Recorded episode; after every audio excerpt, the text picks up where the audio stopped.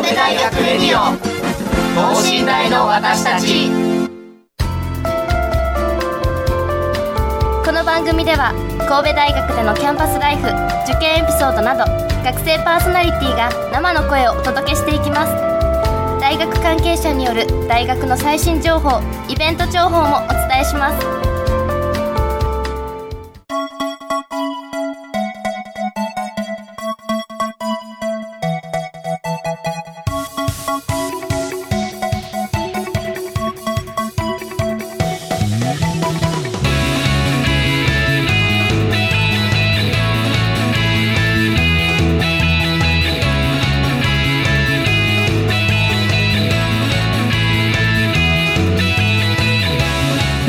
こんばんは。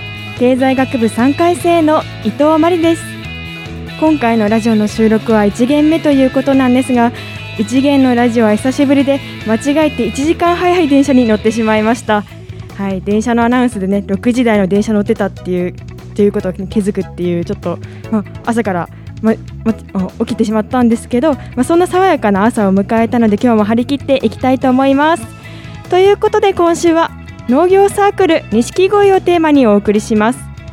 丹波篠山市の錦南地区で活動しているという錦鯉。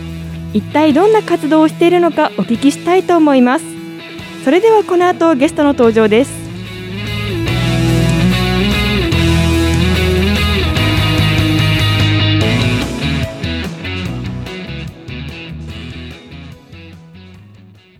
神戸大学レディオ。等身大の私たち。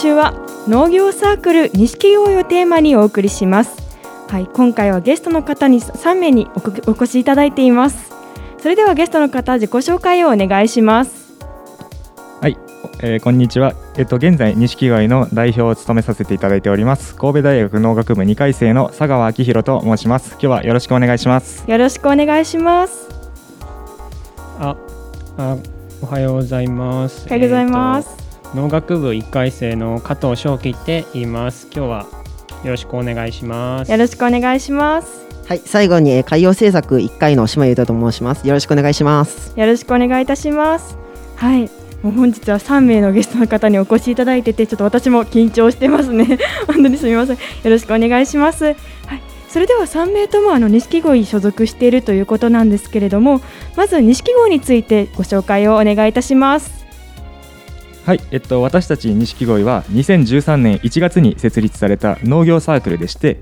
今年で設立10年目を迎えます。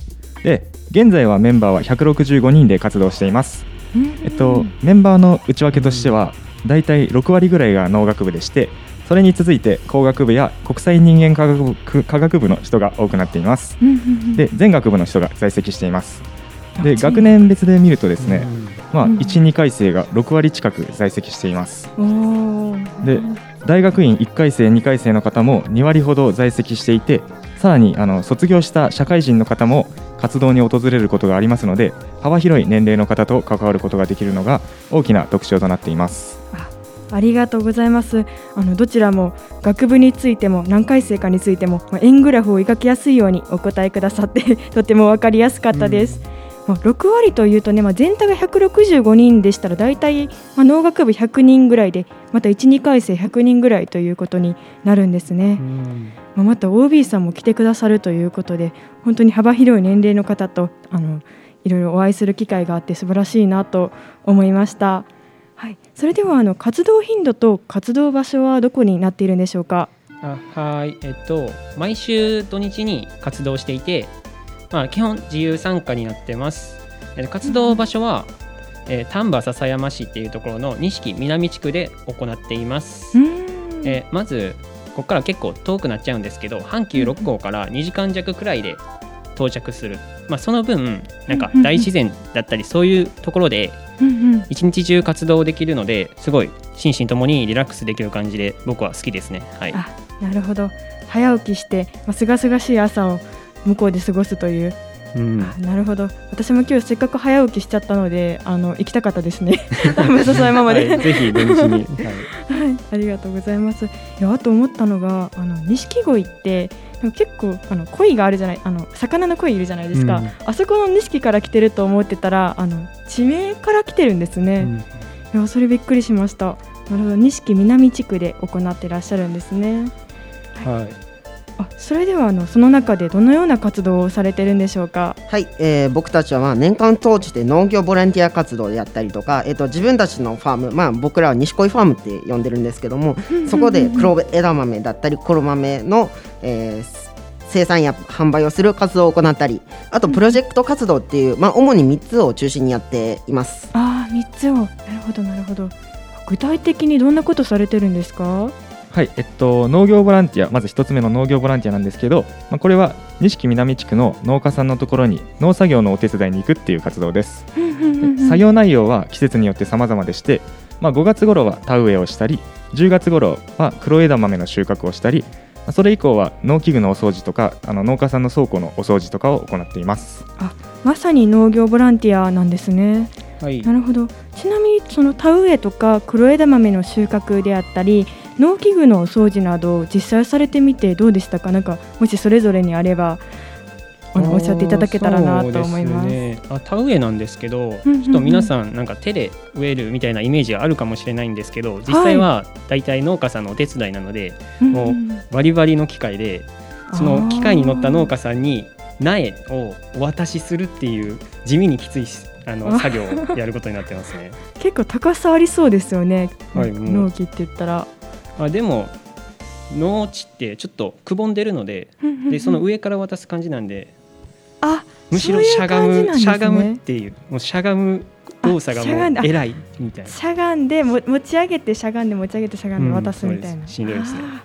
なるほどそんな感じなんですね。田植えも進化してますね。はい、なんか私以前あのしたことがあるんですけど全部あの手で植えてたので。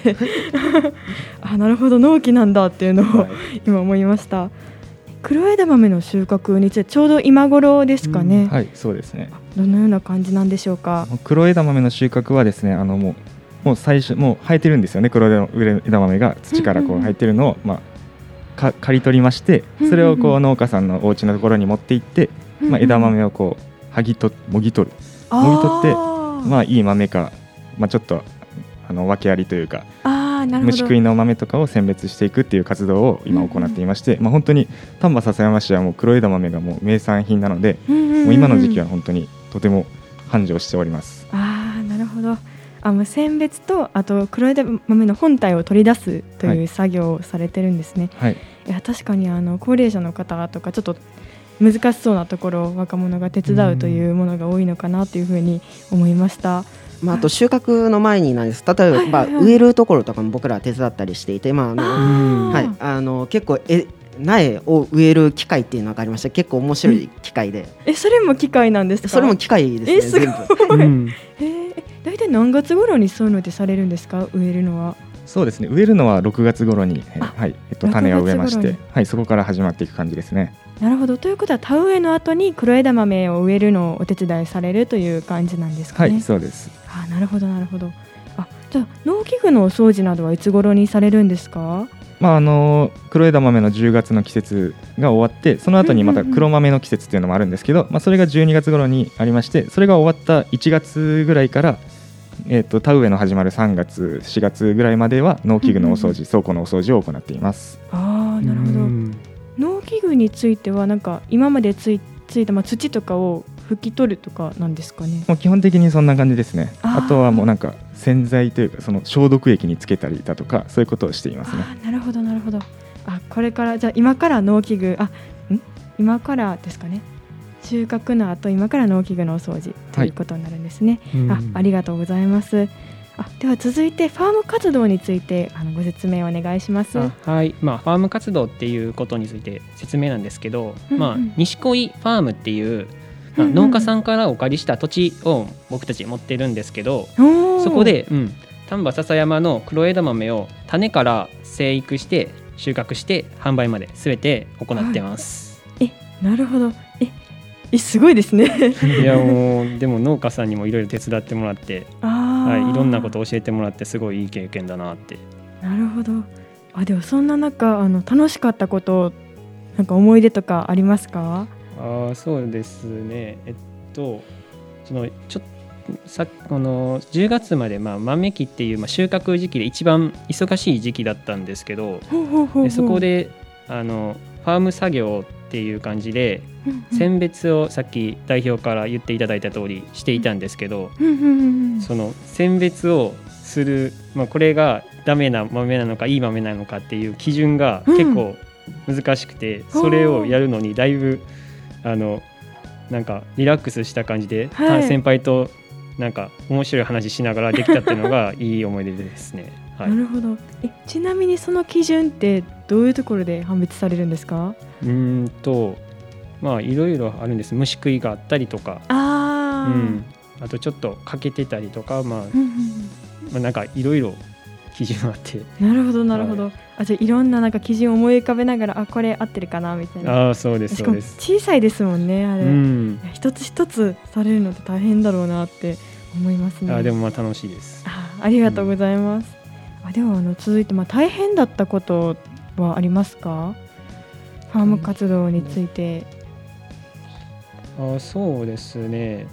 まあ大変だったのは、まあ、大変っていうかはい。すごい時間、なんかすごい途方もない作業だなと思ったのは、うんうんうん。そのこの畑いっぱいに広がったうんうん。その黒豆の、はい。まあ、木っていうか育ちしきったやつをこっちはあの収穫手なんで、あこちらは手なんですね、はい、それを全員で買ってはい。でもう4つか3つぐらいをはい。手に抱えながらはい。運ぶっていうのは地味にちょっと肉体的に、あー。あー大変だったですね。結構なんか茎とか太そうですもんね、うん、本当に、はい。なんか切り切るのがすごい大変そうだなっていうふうに思いました。切るのにもやっぱり力がかかってまあ機械でやってる農家さんもいらっしゃるらしいんですけども大概は自分の手でで本当に大きいハサミみたいなのを使ってぐさって切ってっていう感じですかね。あはい、そんな感じなんですね。そうなんです。はい大きいハサミで、はい、あなるほど。茎を大きいハサミで切ってはい。それを集めて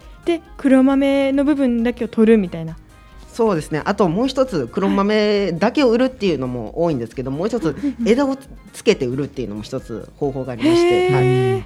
まあ、そっちの方があの農家さんは楽なのであ確かに確かに。そういうこともしたいたりしてますね。まあ、見栄えが見栄えがいいっていうのがありますね。そうです。よはいね、うん本当に。いや綺麗なあんなあんまり売ってるの見たことなくって枝で黒豆っていうのが。あいやありますね。枝豆ありますねあれ。普通に茎でしたね、あれ。茎？茎っていうのかわかんないんですけど。あなるほど。ありがとうございます、あでは3つ目のプロジェクト活動についてお聞きしたいなと思います。はい、えープロジェクト活動なんですけどもこれはまあ農業ボランティア以外に、えー笹山の地域の方々と交流を図る、えー活動でして、まあ、例えば、えー、と無人駅か活性化 P、えーえーここれ小学生交流 P、中学生交流 P などがありまして、まあえっと、こ無人駅活性化 P っていうのは、まあ、僕らがよく使っている、まあ、ベースがあるんですですけどもそれの近くの JR 丹波大山駅っていうところはちょっと、はいはえっと、無人駅なんですけどもその駅前そうなんですはい。ね、駅前の花壇に、まあ、植えたお花を植えたりだとかまあ、あと、まあ、お掃除したりだとかっていうことをやっています。あと、まあえー駅前でマルシェを開催したりしていて、まあ、交流を図ったりをしているところになってます。うん。はい、マルシェって何ですか？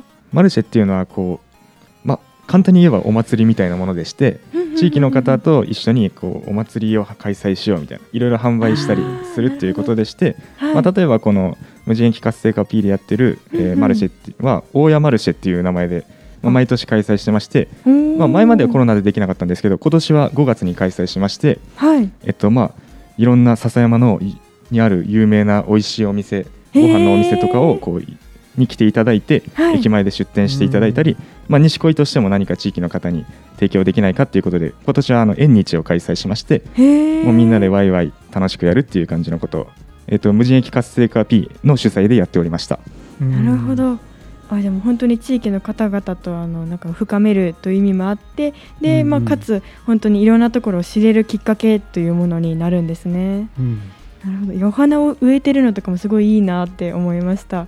景観が良くなって。うん。えその場合って何度かまた見に行ってお世話する感じなんですか？結構距離あるのであのお花植えた後まあ地域の方々が皆さんで協力してお水あげたりしてるんですかね？そうですね。あの丹波大山駅っていうのがあの僕たちの活動拠点活動拠点がこうあるんですけど、まあ、その近くに丹波大山駅がありますのであの毎週活動に農業ボランティアに行った際に一緒にお花の様子も見に行って、まあ、そこで毎週お水をあげたりして、まあ、みんなでお世話をしてるって感じですね。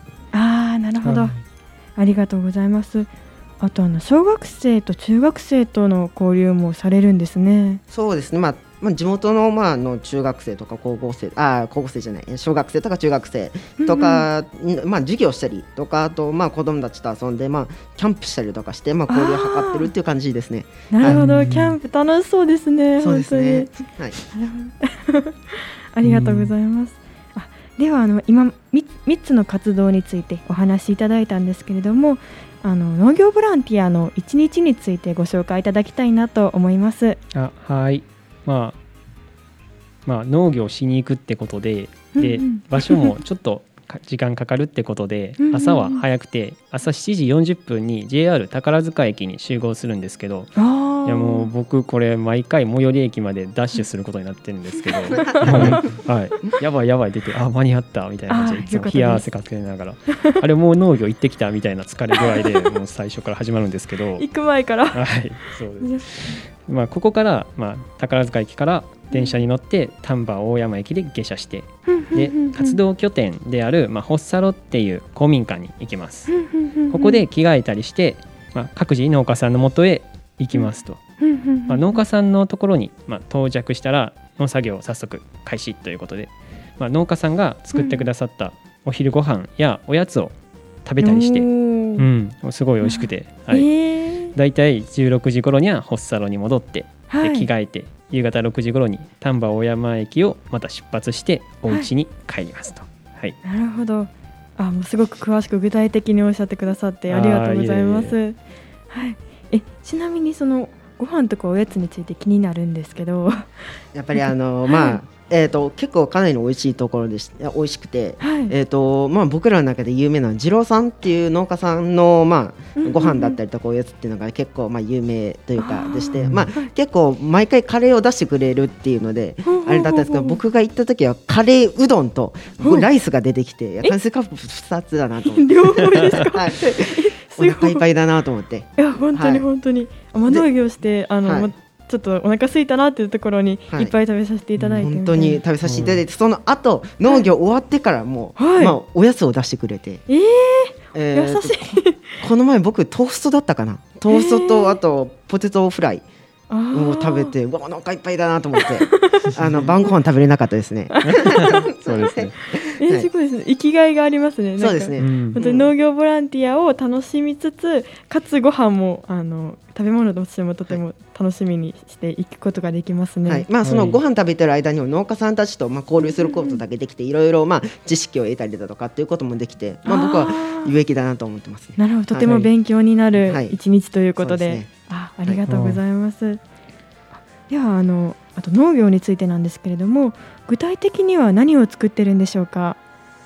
はい、えー、と丹波篠山は、まあ、黒黒豆とかあと黒枝豆っていうのを作ってるんですけども、まあ、大体、まあ、皆さんもしかしたら知ってるかもしれないんですけど、まあ、毎年10月の半ば頃に、まあ、神戸大学でも黒枝豆を売ってましてああ、でその黒枝豆をもうちょっとた、まあ、収穫せずにずっと立ってたらあのお正月に出てくるようなあの枝豆、はい。えー黒豆ができるんです。それも、まあえー、とそれを作ったりだとかっていうことをしてます。でまあえー、と黒豆っていうのも丹波篠山の黒豆ってかなり有名で、まあ、最高級品として、まあえー、と大粒で丸いのが特徴となっていて、はい、そうですよね。うん。確かに。まあ、煮ても、まあ、皮は破れにくくて、まあ、肉質も柔らかい、まあ、良質の黒豆っていうのは、まあ、笹山特有の、まあ、朝と、えー夜の激しい気候の差とかあとまあ土土の影響でなんかこういう好条件となってるっていうのを聞きましたね。あーなるほど、うんいや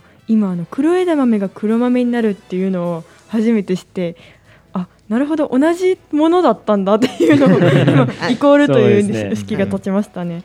あなるほど。いやあとなんかすごくくあの丹波の黒豆っていうのが有名ということは知ってたんですけどでもなんかそういう条件気候であったりとか土壌の条件があったっていうのも今聞けてよかったなと思います。はい。やっぱりその同じ豆でも、えーとうんまあ、隣である、えー、と三田で、はいえー、とやっているのと丹波篠山で、えあー、と作ってるるのとではやっぱり丹波篠山の方がいいってよく、まあえー、と農家さんは言っていて、あそうなんですね。隣で作ってるけど、はい、やっぱり丹波の方が。絶対にいいって言っててあともう一つあの条件として霧が出るえーよく出るんですけども、はい。丹波篠山っていうのは、やっぱりそれも一つの条件になってるのじゃないかなとはなんか農家さんはおっしゃってましたね。なるほど。自然豊かな土地だからなんか朝とかすごい、まあ、確かに霧っぽい感じはい。ありますよね。えでも霧でそんなに変わるもんなんですか？うん、ちょっとあの具体的にはちょっとわからないですけど、まああのうん農家さんはそうおっしゃってましたね。ああ、はい。すごいですねまあ、なんで本当にあの朝行ったらあの、はい霧で、ま、前が見えないとかっていうのはたまにあったりしますね。えあついてみたいなついてそうです。はい。ついても霧で真っ白みたいな、はいへえすごいありますね。なんか外国みたいですね、はい。う んはい。ありがとうございます、まあ、そんな黒豆なんですけれどもどうやったら買うことができるんでしょうか？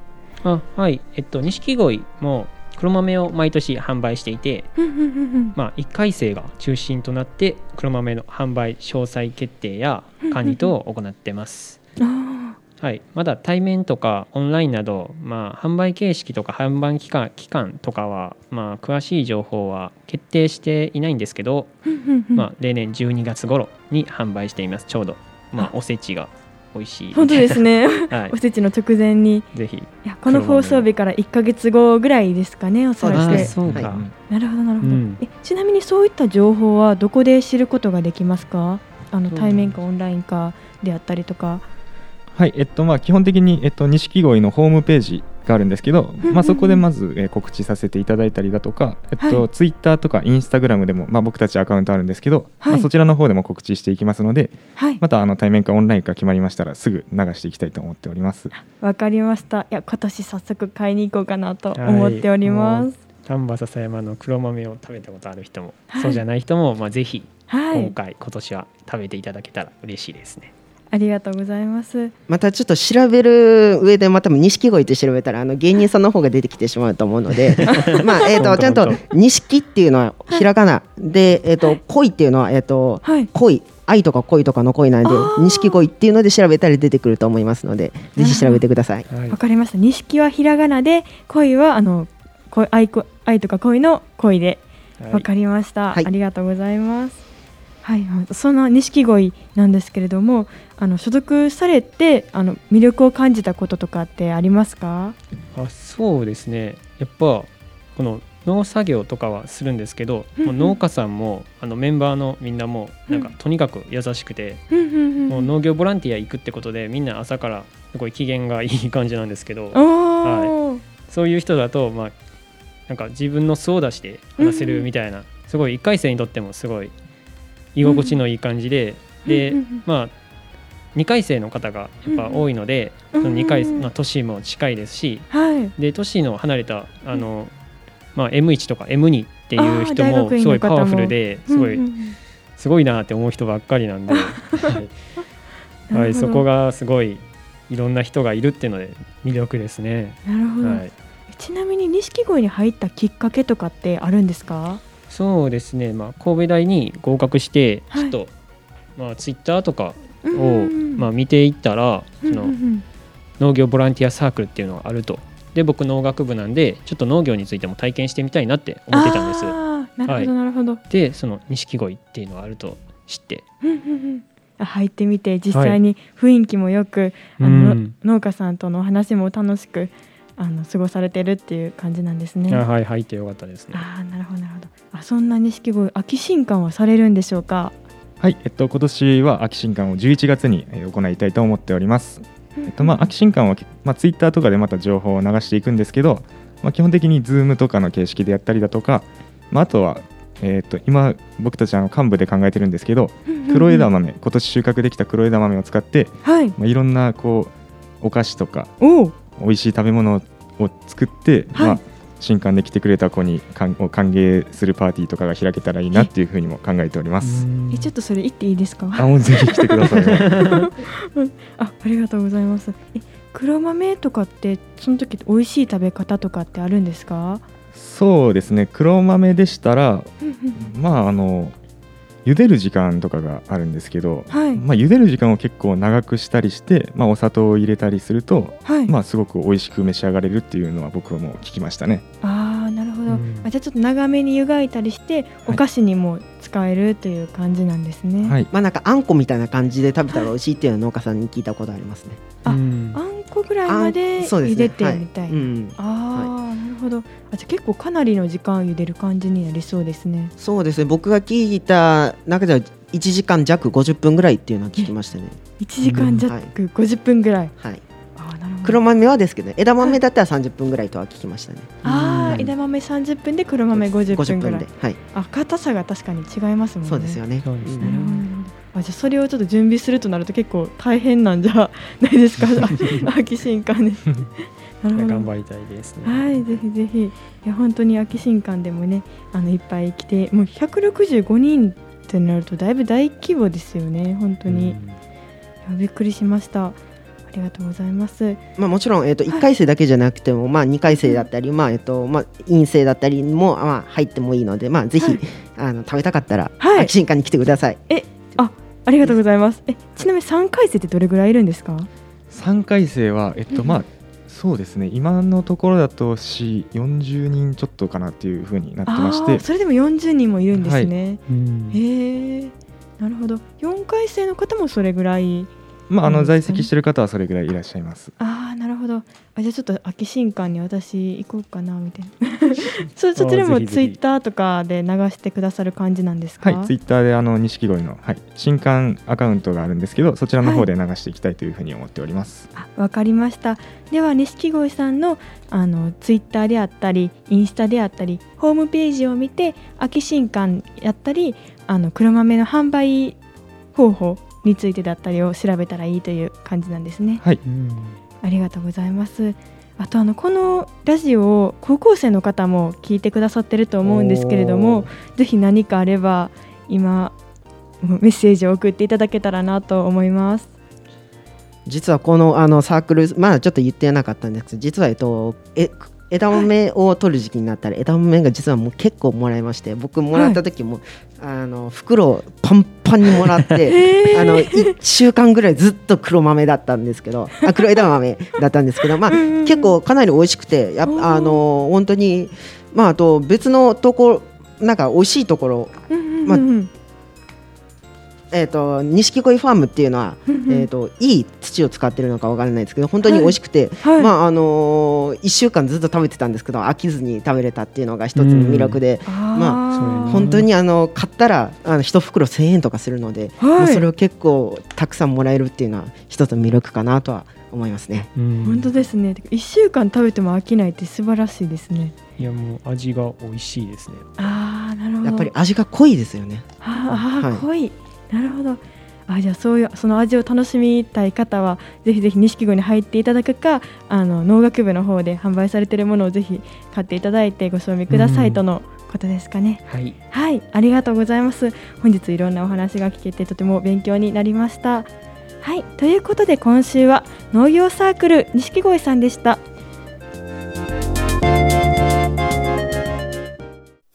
神戸大学レディオ等身大の私たち。